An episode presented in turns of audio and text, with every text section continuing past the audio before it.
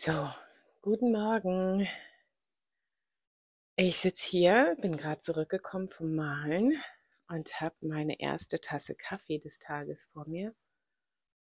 Und ich will dir jetzt mal erzählen, wie das draußen beim Malen heute war. Aber erstmal nehme ich einen Schluck Kaffee.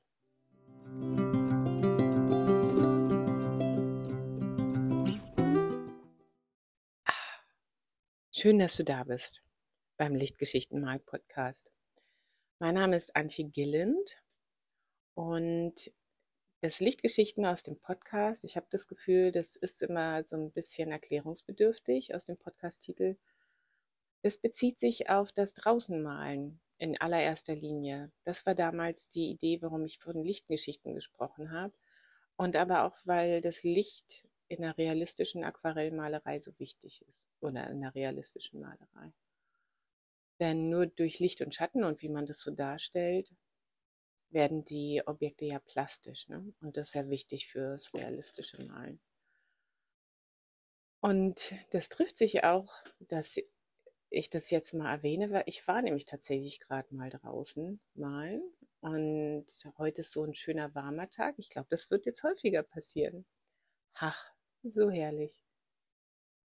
Und es war auch wirklich sehr schön. Ich will dir in dieser Folge ein bisschen davon berichten, wie das ähm, heute so war und warum es so besonders schön war, weil es ganz paradigmatisch für das steht, was, was du so erwarten kannst, wenn du draußen malen gehst. Also ich bin ja kein besonderer Mensch, ne? ich mache auch nichts Besonderes, wenn ich losgehe. Deswegen können jedem die Sachen passieren, die mir passieren, wenn ich mit dem Malzeug nach draußen gehe. Also das ist das eine. Das andere ist, dass ich dir gern von den draußen mal Workshops erzählen möchte, die ich für dieses Jahr geplant habe. Der erste ist nämlich auch schon bald.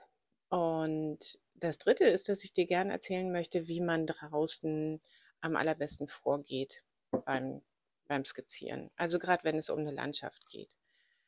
Das ist natürlich nicht normativ, das macht jede und jeder so, wie er oder sie möchte, aber ähm, ich erzähle mal so, wie ich das sonst so mache und wie das im Allgemeinen mal ganz sinnvoll ist. Also, wenn du das hier so was knarzen hörst, ich sitze auf so einem Hocker. Der knarzt immer so ein bisschen. Erst noch mal einen Schluck Kaffee nehmen. Also ich ähm, werde in zwei Wochen einen Workshop draußen geben. Und da befand ich es für notwendig, mal an den Ort zu gehen, wo der Workshop stattfinden wird und mal zu schauen, äh, wie da so die Gegebenheiten gerade sind. Und ich bin echt froh, dass ich das gemacht habe. Ähm, das ist der Workshop zum Rapsmalen am 6. Mai. Und der Treffpunkt dafür ist die Obstscheune in Tätendorf-Eppensen. Das ist im Landkreis Uelzen. Das ist so ein Verkaufsort für aller Hand Obst und Gemüse in Bioqualität und es hat ein großes Café dran und man kann auch viele Geschenke, so kleine Mitbringsel und Honig und sowas alles da kaufen. Ist also eigentlich ein ganz netter Ort, wo man sowieso öfter mal hinfährt, hat auch am Wochenende geöffnet. Ist dafür auch ganz praktisch. Und man kann sich da sehr gut treffen und finden. Da steht nämlich immer sehr, sehr großes Obst oder Gemüse an der Straße. Da kann man sagen, wir treffen uns bei dem großen Apfel.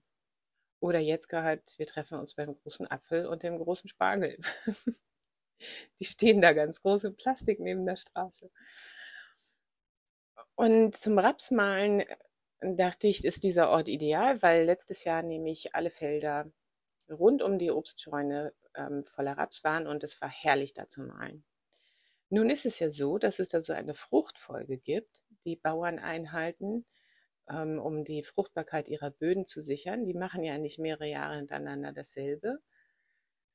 Und so kommt es, dass um die Obstscheune herum kein einziges Rapsfeld zu finden ist, also direkt an die Obstscheune angrenzend. Und deswegen bin ich so froh, dass ich da heute war, weil ich das ja jetzt weiß. Ich habe das jetzt erstmal ausgekundschaftet. Also ich habe meinen Rucksack genommen und geschultert und bin dann erstmal in die Felder reinmarschiert, in der Hoffnung, dass eins dieser Felder sich dann doch als Rapsfeld herausstellt. Und in meinem Rucksack sind mein kleines Maltäschchen, wo allerhand Zeichenutensilien drin sind und mein kleiner Aquarellkasten und meine Wassertankpinsel und mein Skizzenbuch gewesen und eine Wasserflasche. Also das war nicht so, ähm, das war nicht so zielführend. Also um direkt an der Obstscheune, die angrenzenden Felder sind in diesem Jahr keine Rapsfelder. Es war natürlich trotzdem sehr schön, früher Morgen um neun dort durch die Felder zu wandern. Aber ich habe dann einen anderen Weg eingeschlagen, bin zurückgegangen in den Ort ähm, und habe den kürzesten Weg zu den Rapsfeldern gesucht, die ich gesehen hatte von der Straße. Und das war nicht schwer, das ist ein ganz kleiner Ort, ähm, zu den Feldern dorthin zu kommen. Und ich kann dir nur sagen, das war, also es war wieder mal so, im ersten Moment denkst du, großes Unglück und wie, ähm, oh weh, was wollte ich gerade sagen? Woe is me, wollte ich sagen. Das ist so dieser altenglische Ausruf, wenn, wenn einem Leid geschieht. ähm, und dann auf einmal wird es noch viel besser, als du gedacht hast. Also es gibt da zwei Rapsfelder außerhalb von, vom Dorf, direkt neben dem Sportplatz. Und ähm, die ziehen sich so den Hügel hoch und oben auf dem Hügel befindet sich ein ganz schöner Baumkreis aus Linden mit gemischt mit einem Steinkreis. Also es ist ein Baumsteinkreis. Es hat eine ziemlich starke heidnische Anmutung dort, dieser Ort, äh, mit, mit schönem Gras noch dazwischen. Also es ist schön. Und da sitzt, da steht eine Bank und auf die kann man sich setzen und ganz weit in die Landschaft schauen und direkt vor den Füßen beginnt das Rapsfeld. Und das war jetzt eine ganz tolle Entdeckung. Also ich war sehr, sehr froh. Und habe mich dann auch gleich dahingesetzt und habe das Raps, Rapsfeld skizziert. Ich habe mich mal entschieden, das ähm, ganz hochkant und schmal zu machen, also so ein, so ein Extremformat gibt es von Arsch auch, so ein Block 15 mal 30 und das war jetzt quasi in Mini. Moment, ich habe das Skizzenbuch gerade vor mir. Ich messe mal aus. Was, wie ist meine Skizze? Meine Skizze ist 7,5 mal 16. Ja, also schmal und hoch habe ich da so einen so so ein Ausschnitt aus der Landschaft bis ganz in die Ferne skizziert mit dem Rapsfeld direkt vor den Füßen. Und die Sonne schien und es wurde wärmer und wärmer und es war ganz friedlich. Also gut, die B4 fährt, fährt direkt durchs Bild. Ähm, beziehungsweise die B4 fährt nicht, aber die Autos darauf ähm, fahren durchs Bild. Ähm, aber irgendwie ist der Lärm bei der Entfernung, was würde es gewesen sein? 200 Meter äh, nicht mehr so laut gewesen. Also es war sehr still und einfach super friedlich. Und dann ist etwas passiert, was eigentlich immer passiert, wenn man draußen malt. Es ist ja so, wenn du ankommst, wenn du in einen Wald hineinläufst oder an eine Wiese oder an ein Feld, äh, dann hörst du häufig einfach die, die Vögel so rufen und so. Und wenn du dann erstmal da bist, wird es still. Und ich habe jetzt vor kurzem gelernt, dass das Rufen der Vögel, was man zuerst hört, das sind häufig Warnrufe der Vögel, die ihre Artgenossen warnen und auch die Tiere, dass da jetzt gerade jemand kommt und dass man jetzt auf der Hut sein soll. Und wenn du dann aber da sitzt und dich für die ja gar nicht interessierst, weil du deine eigenen Vorhaben da anfängst, also zu skizzieren und so, dann entspannen sich die Tiere wieder und gehen wieder ihrer Verrichtung nach und dann kannst du sie dabei unter Umständen sehen.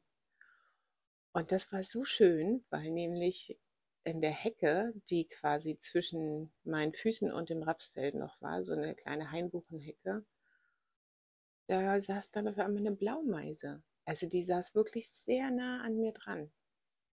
Und hat sich schon auch flink bewegt, aber ist immer nur so von einem Zweig zum anderen gehüpft, so dass ich sie sehr gut sehen konnte. Und ich muss sagen, Blaumeisen habe ich noch nicht so häufig beobachtet wie jetzt Kohlmeisen. Kohlmeisen sieht man überall im Wald und auch hier bei uns im Garten sehen wir manchmal Kohlmeisen, aber Blaumeisen sehen wir hier eigentlich nicht. Und äh, Meisen generell, die hüpfen halt viel umher und fliegen schnell weg. Und das war richtig schön, diese Blaumeise ein bisschen beobachten zu können. Ja, also da war ich schon mal super happy.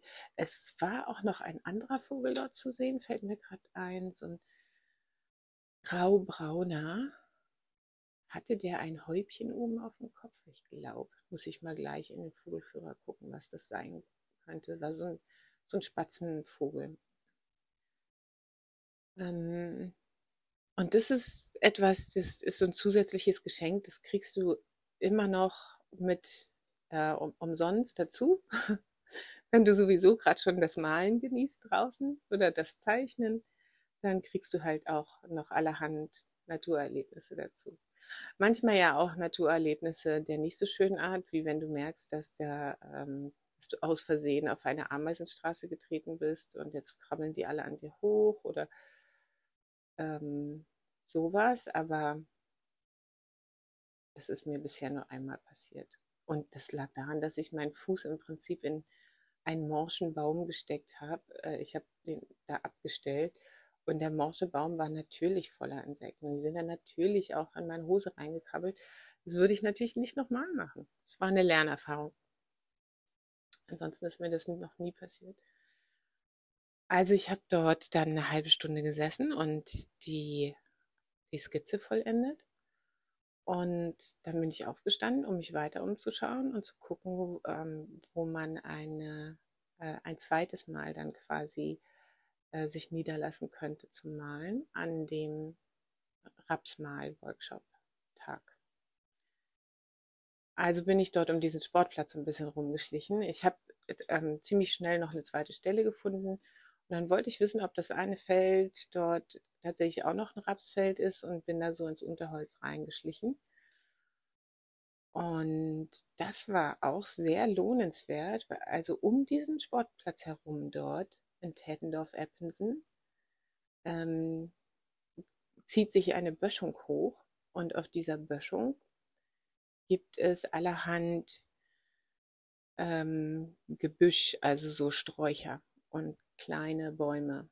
Also die, die Strauchebene ist hauptsächlich, glaube ich, Schlehe, also sehr, sehr pieksig, da kann man nicht durch. Ein bisschen äh, Wildrosen waren auch noch mit drin, aber so eine so was Undurchdringliches, was du so aus dem Märchen der Gebrüder Grimm kennst. Also durch so eine äh, Schlehdornhecke kannst du halt wirklich nicht durch, weil die Dornen sind sehr, sehr lang und pieksig.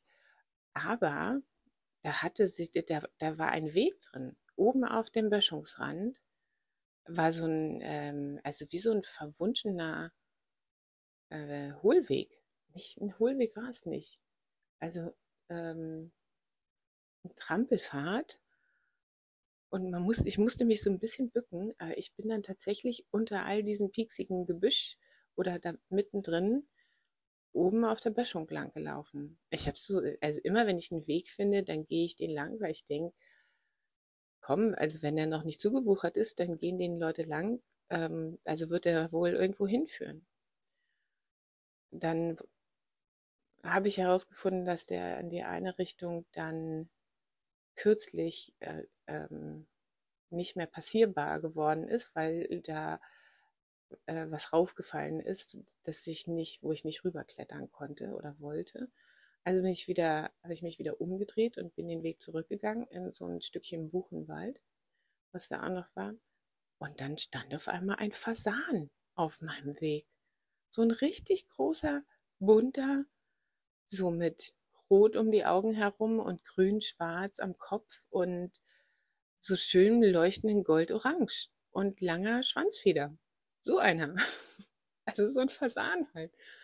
Stand da auf meinem Weg. Jetzt weiß ich auch, was das Geräusch gewesen war, was ich im Unterholz die ganze Zeit gehört habe. Da hat es so ziemlich rumrumort. Ähm, Und ich, was hatte ich gedacht, dass es vielleicht Hasen sein könnten? Aber das wird wohl der Fasan gewesen sein. Na, und dann äh, ist er auch noch eine Weile noch stehen geblieben und hat mich angeguckt und ich habe ihn angeguckt. In dem Moment, wo ich dann mein Handy endlich in der Hand hatte, da war er natürlich schon weggerannt. Also das war auch echt eine schöne Begegnung. Naja, und dann ähm, bin ich so den neuen, unbekannten, sehr schönen Weg gefolgt und über den Sportplatz zurück dann in den Ort gegangen und zurück zum Auto. Und das war, ähm, das hat, wie lange hat das gedauert? Anderthalb Stunden. Anderthalb Stunden hat es gedauert. Und es war richtig, richtig schön. Also ganz toller Morgen, auch weil die Sonne geschienen hat. Es war so viel schlechtes Wetter gewesen. Und ja, so kann es halt kommen, dass du das eine Ziel verfolgst und dabei noch viele andere Dinge passieren, die einfach ein kleines Geschenk sind.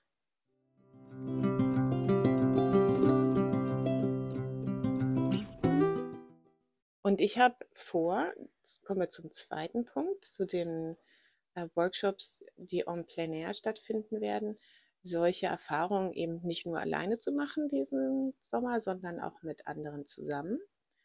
Und zum ersten Mal jetzt zum Rapsmalen.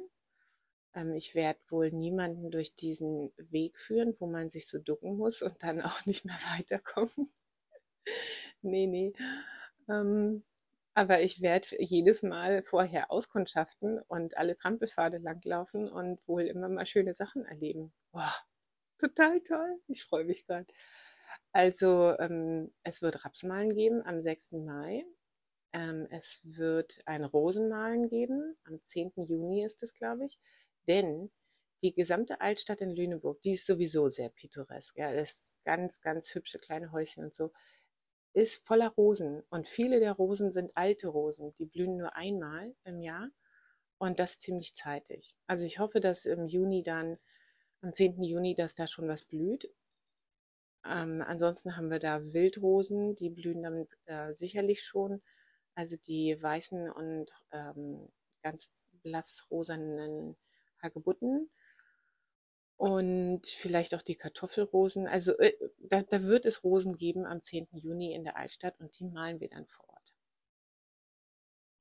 Dann wird es ein, ein Abendmahl-Workshop geben. Den möchte ich gern in der Heide ansiedeln, weil das sowieso ein schöner Ort ist. Äh, also äh, da gibt es so schöne Stellen und da kann man dann mal schauen, wie die Farb- und Lichtstimmung und die gesamte Landschaft sich in den Abend hinein verändern. Das ist für den Juli geplant. Und dann gibt es noch zwei weitere Termine. Das kann man dann variabel gestalten. Ich hoffe, dass sich eine kleine Gruppe finden wird, die dann einfach immer mal wieder gerne zusammenmalen möchte. Und dann äh, würde ich also auf jeden Fall noch einmal eine Heide malen, wenn sie blüht. Das ist August, September. Das, das ist ganz toll. Da kann man sehr schöne Farbzusammenstellungen sehen. Aber es gibt auch äh, um Lüneburg herum einfach sehr schöne Dörfer. Es gibt äh, kleine Hügel, ähm, von denen aus man sehr weit übers Land blicken kann. Es ist hier so wellig. Und dann haben wir auch die Elbe in der Nähe, wo, wo es auch immer schön zu malen ist. Also da habe ich äh, den Ort jeweils noch nicht festgelegt. Und ähm, lasse mich da noch inspirieren, aber es wird so im Radius von 30 Minuten mit dem Auto um Lüneburg herum sein. Und bei diesen Workshops ist es immer wichtig, dass man das Auto irgendwo abstellen kann, ähm, wo es sicher ist und dass man auch auf Toilette gehen kann. Also ich, ich mag das sehr gern, draußen in der Natur so ganz wild ähm, umherzulaufen, aber das äh, der Genuss, der verringert sich immer, wenn du auf Toilette musst und nicht gehen kannst, also weil nirgendwo was ist. Deswegen habe ich da äh, meine Zielsetzung so ein bisschen geändert und äh, halte jetzt nicht nur danach Ausschau, wo ist es schön, sondern kann man da vielleicht auch noch einen Kaffee nehmen und auf Toilette gehen. So, ne? Das ist auch wichtig. Also das wird so ein richtig schönes Wohlfühlprogramm diesen Sommer. Ach, kein Wunder, dass ich gerade so entspannt bin. weil es schon so gut angefangen hat jetzt.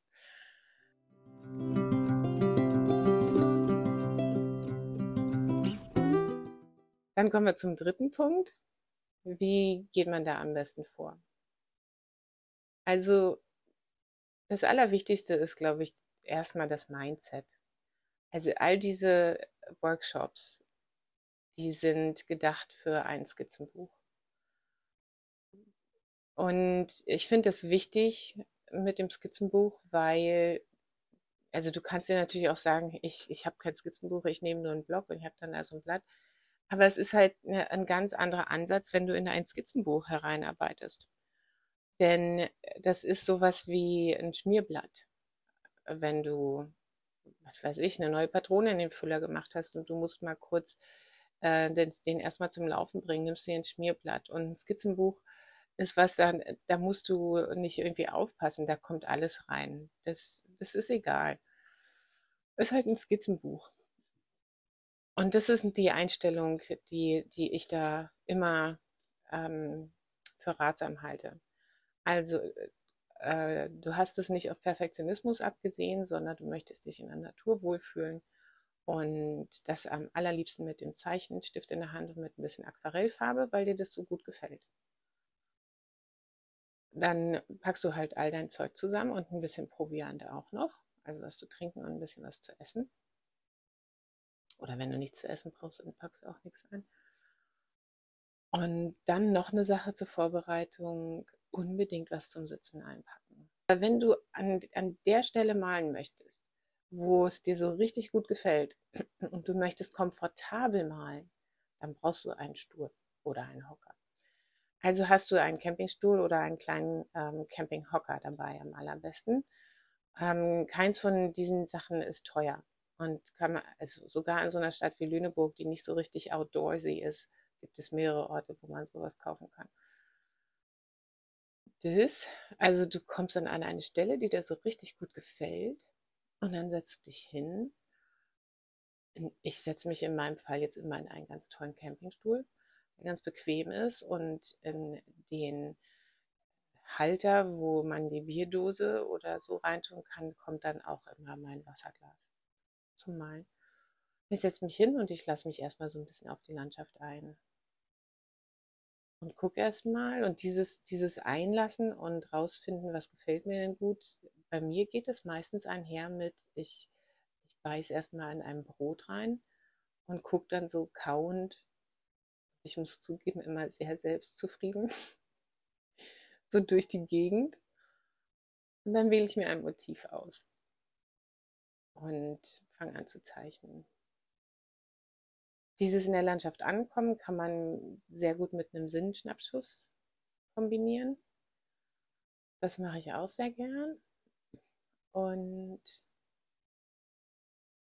ja, dann fange ich an zu zeichnen und ich, ich bin meistens ziemlich schnell mit einer Skizze. Also wenn ich eine Stunde an einem Ort sitze, dann habe ich höchstwahrscheinlich zwei Skizzen angefertigt und vielleicht sogar noch eine kleine botanische Illustration oder so. Also ähm, skizzieren ist ja nicht dasselbe wie eine perfekte Zeichnung erstellen. Ne? Das ist ja ähm, kleiner, bisschen ungenauer, einfach die Stimmung so einfangen.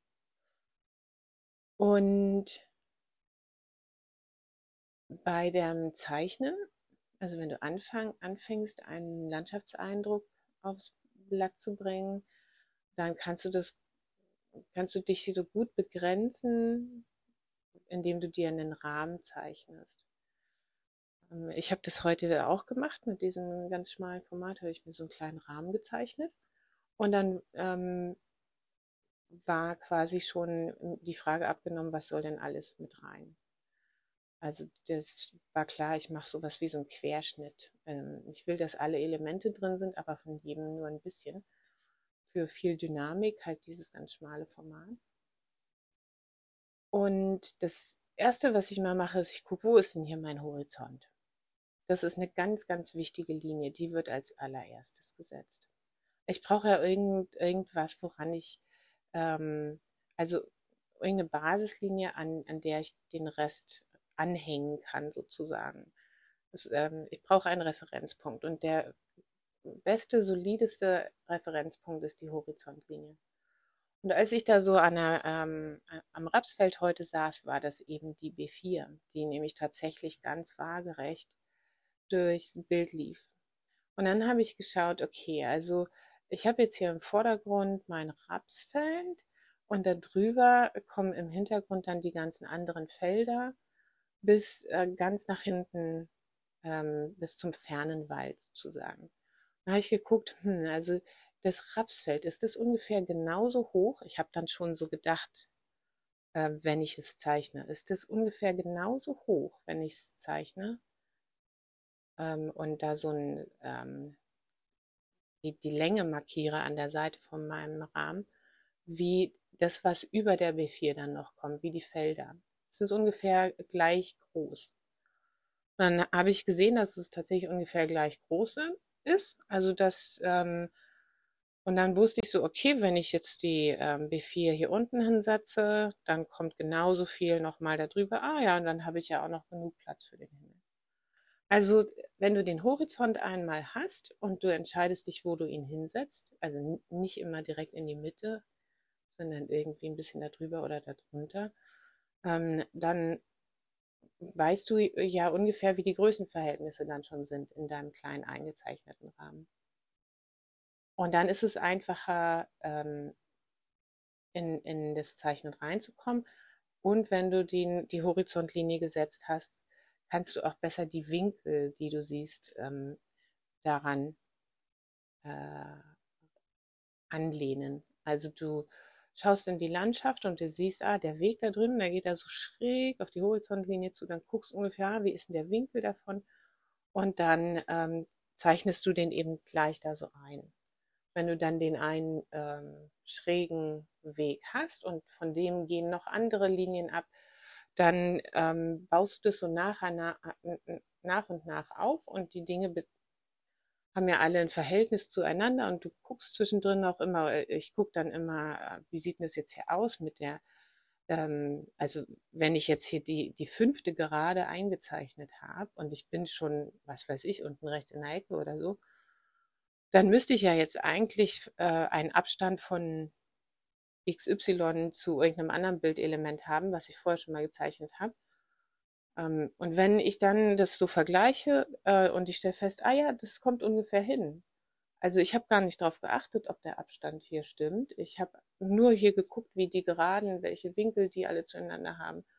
Ob das so ungefähr hinkommt, dann ähm, und dann kannst du halt äh, noch den Vergleich zu anderen Bildelementen anstellen. Und äh, wenn das nicht passt, dann einfach wegradieren und nochmal oder auch nicht wegradieren, sondern einfach verbessern und die anderen Linien stehen lassen. Macht auch die Skizze so ein bisschen dynamischer, wenn die anderen Linien auch noch da sind. Ja, und ähm, also in der Phase des Zeichnens bin ich, da bin ich mal so ganz entspannt und gucke dann halt immer, ob die Verhält Größenverhältnisse zueinander stimmen. Ähm, und, und sowas wie ein, eine Form ähm, vollendet zu haben, die dann sich in der Nähe von einer anderen Form befinden müsste. Äh, und, und zu gucken, ob das dann auch so ist, das ist auch immer ganz gut. Also immer zu vergleichen, abzugleichen mit der Realität. Genau, und das Zeichnen ist ähm, ungemein wichtig. Das, das ist wirklich so. Also ähm, Zeichnen ist die Grundlage der realistischen Kunst, würde ich mal sagen. Äh, wenn die Zeichnung nicht stimmt, dann kannst du zwar trotzdem sehr gut mit Farbe umgehen können, aber das ist dann halt schwer mit der realistischen Darstellung.